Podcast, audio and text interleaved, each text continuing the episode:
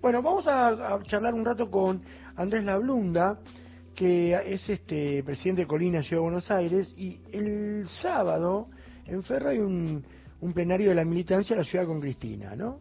Eh, bueno, en realidad lo que quieren es sacarle el maxillosco a, a Macri, eh, a ver si podemos de una vez por todas. ¿Cómo va, Andrés? ¿Qué decís? Acá te saludamos desde la trama y el desenlace. ¿Cómo va? ¿Qué tal? Buenas noches, Martín, al equipo y a toda la querida audiencia de Radio Nacional en todo el país. Bueno, la, nota contigo tiene que ver porque estamos ya terminando abril, digo, yo me arriesgo a decir casi 18 de abril, le quedan apenas 12 días a este mes, llega mayo y todos estamos esperando, ansiosos, qué pasará, quién estará allí eh, en, encabezando la lista de a quienes vamos a votar, y el sábado hay un plenario de la militancia que no deja de tener importancia en esta dirección, ¿no? Porque van a apoyar directamente eh, a Cristina y a su supuesta candidatura, si ustedes creen que es así o no. Y mira, el, bueno, eh, primero eh, contarle a la, audiencia que Colina es un partido político, que a veces se, se dicen las siglas así, pero que, que significa Corriente de Liberación Nacional, un partido que fue fundado por por Néstor Kirchner allá por el año 2010, conducido por Alicia Kirchner, y el presidente hoy a nivel nacional es Carlos Castañete, y yo tengo bueno la responsabilidad en la ciudad de Buenos Aires. eh, nosotros obviamente queremos que Cristina sea la candidata, entendemos que es ella quien, quien puede dar las, las peleas, las, discusiones y los límites también a las corporaciones eh, en este momento y en la etapa que viene en la Argentina, pero bueno, estamos en una situación de, de prescripción claramente. Entonces, eh, ella eh, no puede decidir eh, ser candidata o no y nosotros no tenemos la posibilidad de elegirla o no como ciudadanos, con lo cual acá hay un condicionamiento al, al, propio funcionamiento del sistema democrático grave, muy grave, afectado por las mafias judiciales dentro del mismo Poder Judicial, bueno, una historia este, que se repite en Argentina este, que inició con, la dictadura, con el partido militar primero, ahora con, el partido militar y, lo que yo digo en análisis nuestro que hacemos del partido, la tercera parada va a ser el neofascismo, ¿viste? Entonces, este, cuando se agote esta instancia del Partido Judicial, sabemos que ya tienen preparado el dispositivo que viene, ¿no? Porque la realidad del, del neofascismo como práctica social ya está en nuestro país. Algo que quizás hace cinco años lo veíamos este, como incipiente o lejano, bueno, hoy ya es una realidad, más allá de que Milei gane en la elección, este, va a haber un bloque de diputados con ideas neofascistas en Argentina. Sí, un poco, eh, disculpa que te interrumpa, Andrés, un poco al ritmo de lo que está pasando en el mundo, ¿no? Sí, sí, sí, sí, claramente este, hay opciones este, políticas. Eh, yo no, mira, me, me resisto a usar la categoría de derecha e izquierda, yo creo que esas categorías son de 200 años atrás, eurocéntricas. Eh, yo creo que hay que acomodarlas cada, hay que analizar desde, la, las realidades este, locales, nacionales. Claro. Y acá la cuestión que se define es más o menos Estado, ¿viste? Eh, es interesante esto que decís, porque realmente es ellos van contra el Estado. Uno los escucha hablar. Totalmente. digo, te hablo desde Radio Nacional, teniendo un programa en televisión pública, y muchos compañeros y compañeras en Telam, o sea, claramente van por ahí. Bueno, dijeron, eh, ley dijo que va a cerrar la, los medios públicos. Lo dijo en La Nación Más, creo que no sé si hace una semana atrás. Sí. Este, un caradura, descarado, este, fascista. Eso es fascismo, eso es censura. Este, y bueno, acaba de decir eh, de dolarizar la economía. O, otra, otra locura. Recordemos que la cuestión de dolarizar la economía eh, fue un gran debate a la salida del 2001. Era o devaluación asimétrica o dolarización. Este, y bueno, ahí los grupos económicos locales ganaron una pulseada y salimos por la, cuestión este, evaluatoria, pero pero fue una, una discusión que, que no tiene asidero, digamos, la cuestión de la dolarización de la economía. Este, ya, ya que estamos en San Martín, después si querés vamos a lo del plenario, pero me parece que es un tema... No, no, no, no, al contrario, está, muy bien que hablemos de esto porque si no se habla, no se habla en ningún lado, Andrés. no, no, pero para nada, y queda instalado, entonces quizás a un pibe que hoy, porque él le habla a los jóvenes, ¿viste? Y que lo están pasando mal, que no tienen laburo, él dice, bueno, con esto mi salario, lo poco que cobro, lo voy a cobrar en dólares, ¿viste? Y así voy a poder, bueno, no, eso es una falacia, es absolutamente inviable un proceso de dolarización en Argentina. Primero porque te estás gastando una moneda que es perdedora, digamos, porque si, si ves el escenario global de las monedas globales y las batallas monetarias que se están dando, el dólar perdió su hegemonía o la está perdiendo este, nivel global. Sí, sí. Eh, hablemos con China, ¿no? Y... No, digo, si tenemos, eh, escúchame, tenemos el SOP chino, tenemos 20 mil millones de dólares en, en, eh, en, en, coso, en, en reservas también. Digamos, porque claro, ¿por qué, ¿por qué atarse con el dólar? Esa es la, la primera de la geopolítica. Pero ponerle que vamos al dólar. Este, estás renunciando a tu soberanía monetaria, de política monetaria. Claro. Estás, no estás resolviendo el problema estructural de la inflación. Estás encarando un proceso evaluatorio inmenso, porque, a ver, vos fíjate que para dolarizar la economía tenés que sacar todos los pesos del mercado. Y con los pocos dólares que tenés, tenés que meter un tipo de cambio, no sé, de, de, 15 mil pesos, ¿entendés? Entonces sería, este, es, es irracional, inviable, son locuras que tiran sin ningún tipo de fundamento.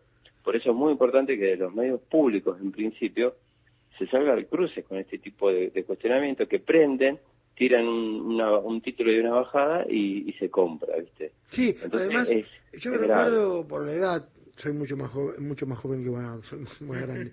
Eh, eh, me acuerdo el, el plan de Remes Lemikov, todo lo que significó salir del uno a uno, ¿no? Para la Argentina fue doloroso también. Sí, yo creo, mira, a mí, déjame ensayar, este Martín, pero yo creo que nosotros, eh, como, como modelo económico, hoy estamos atravesando una situación, si se quiere, y entre comillas, ¿no? Pero similar al 2002, similar al 2002, porque en el 2002 este, gana el desarrollismo, ¿no?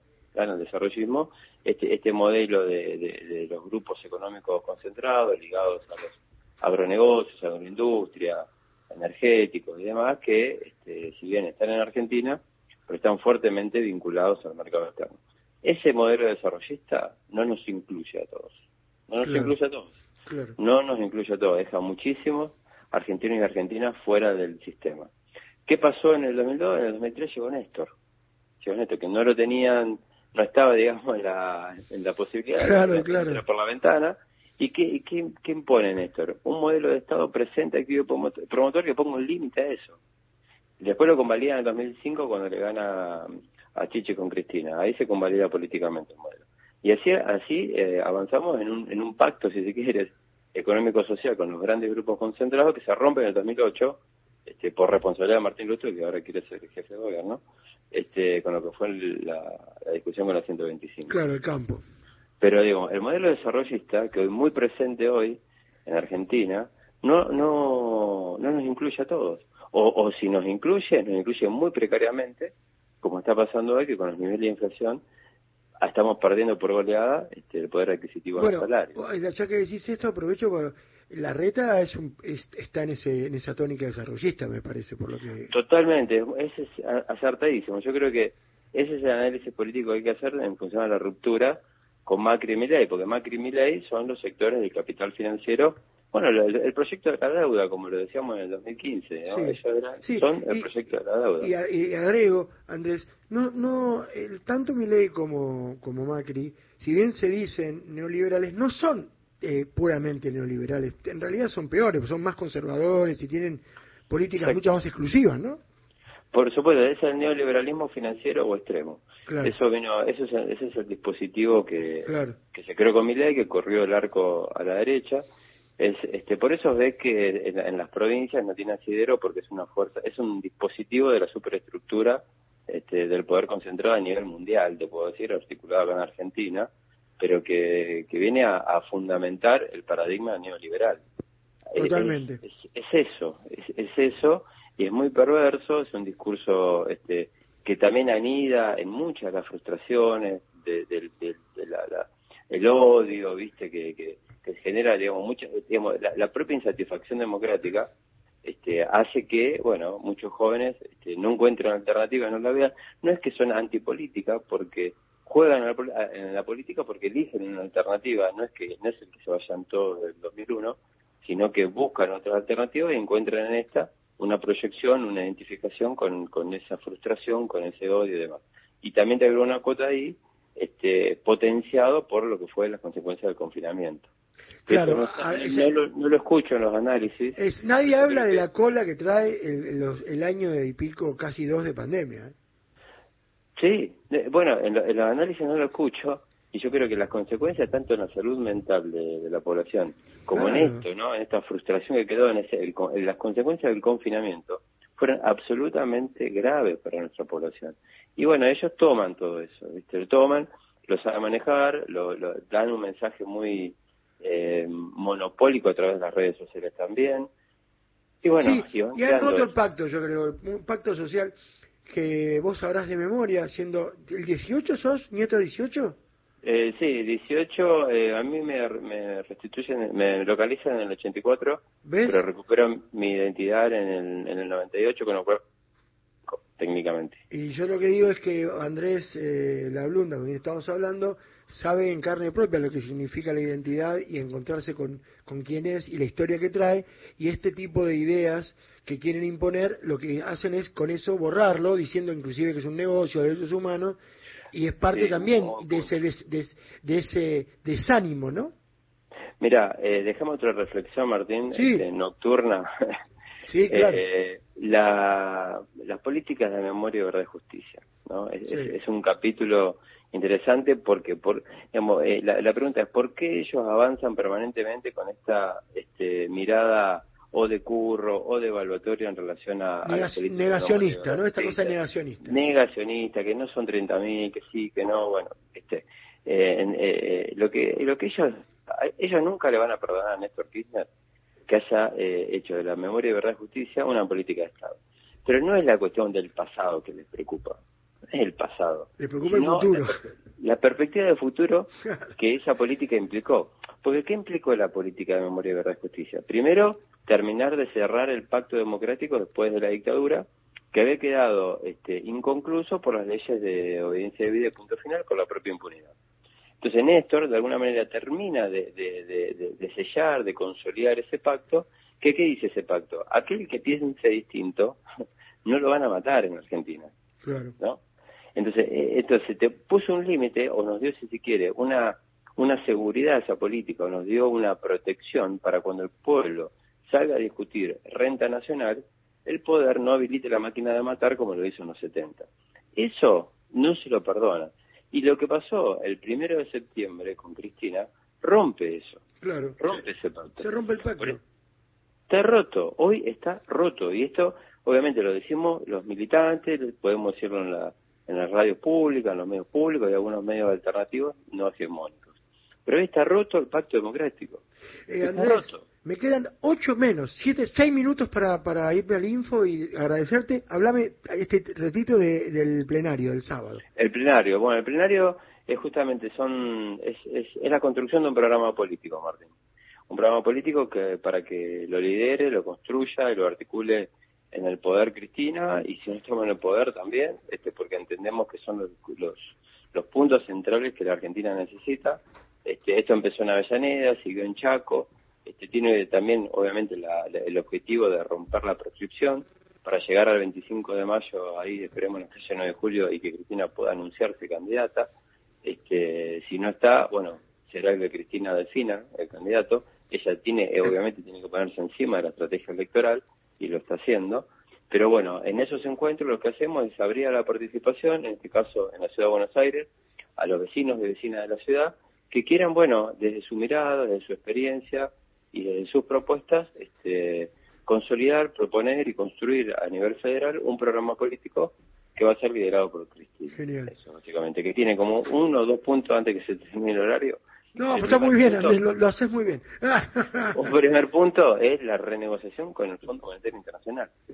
No podemos, el, el país no puede ser, no podemos este, pensar en un proyecto de inclusión este, y de desarrollo para el conjunto de los 45 millones si no renegociamos esa deuda. Sí, más allá de la lejanía o la cercanía con Máximo Kirchner, ¿qué razón tenía cuando habló de eso? eh? Lo dijo. Bueno, bueno, eso- este, esta- lo que se renegoció es un acuerdo este, recesivo, inflacionario e imposible de pagar. Sí, Porque que ¿qué pasa si gana de ponele, ¿qué, qué pasa si gana Milei? Te va a entregar recursos. Sí, sí, Te lo va a entregar, y si gana la reta, te, en vez de entregarte directamente los recursos naturales, te entrega IPF, te entrega aerolínea, te entrega, ¿viste? Este, lo que nosotros queremos es negociar con dignidad. Los Kirchner pagan. Los Kirchner, esto lo sabe el capital, eh, porque lo sé porque tengo otro, otro rol, otra, otra Sí, sí, pero esa frase que decís... Y sé que en el exterior... Eh, dicen eso. sabe que los Kirchner pagan. Ahora, no pagamos cualquier precio. No es el viste entregarse. Acá queremos una renegociación que nos permita crecer para poder pagar. Ya lo hicimos. Por eso, podemos pagar con la gente adentro, todos nosotros con la gente adentro. Totalmente. El pueblo adentro y nunca el pueblo afuera, porque es lo que realmente nos viene a complicar. Y es la bomba de tiempo que armaron estos muchachos, eh, no inocentemente. Digamos todo también, ¿no? Porque si no. Todo. No, no, no. El Fondo Monetario es geopolítica pura. Es geopolítica pura. Nos pusieron en una cadena el mundo unipolar que se está cayendo a pedazos. Este, y bueno, y nos condicionan desde ahí, desde adentro, desde afuera. Este, fue muy perverso lo que hizo Macri, pero muy perverso. Sí, sobre todo porque comprometió el futuro de muchas generaciones y eso habla de, bueno, que solo le importa el capital y, el dinero su bandera, ¿no? Nada más. No, sí, ellos tienen, eh, mira, el otro día Axel, cuando presentamos el martes pasado un libro sobre un balance del 15 años del macrismo en la ciudad, de la mano de Mariano Recalde, nosotros estamos trabajando muy fuerte con Mariano, que es la expresión de Cristina en la ciudad, y eh, mandó un video a Axel y le decía con claridad, ellos no tienen un plan de gobierno, tienen un plan de negocio. Sí, que son dos cosas muy distintas, ¿no? Muy, muy distintas. Este, Macri, después de las 7 de la tarde, no es que se ponía a ver Netflix, se juntaba con los empresarios, ¿viste? Entonces, eh, bueno, esos son, y no pueden volver, digamos. Capaz nosotros estamos débiles, ¿no? Por las situaciones más, pero lo que hay enfrente es peor. Sí. Nosotros por eso entendemos que, que necesitamos un programa ahora político que, que le dé discusión seria, profunda, a lo que se viene y a lo que está, que nos, que nos atraviesa, que sabemos que la inflación no podemos llegar a fin de mes, que las corporaciones avanzan, este, que la inflación no para, pero bueno, ante eso vamos a construir esta, esta propuesta. Por eso los invitamos el, este sábado en Ferro a las 10 de la mañana. Ahí estaremos. Gracias, Andrés. Un placer charlar contigo. Alguna vez volveremos a hablar, ¿te parece? Bueno, como no, y puede ir al estudio también, como quieran. Sí, pues cuando, cuando quieras nos, venís a visitar. es de madrugada, tenés que venir acá. ¿eh? Sí, sí, sí. Ves. tengo una hija chiquita, me levanto temprano. Te tenés que bancar esta, ¿eh? La, la, banco, la banco porque en el estudio se, se pone bueno. Sí, claro. quiero felicitar por el eslogan de la radio, que lo tiene hace muchos años, pero me encanta eso. Tu verdad, tu identidad está en el dial. Me pega muy fuerte por mi historia. Así que me encanta. Y bueno, justamente eh, charlar contigo nos da identidad a nosotros también. Bueno, gracias Martín. Muchísimas gracias. Eh, Andrés Andrés eh, Lablunda, que es presidente de Colina Ciudad de Buenos Aires y que además este, invita a este plenario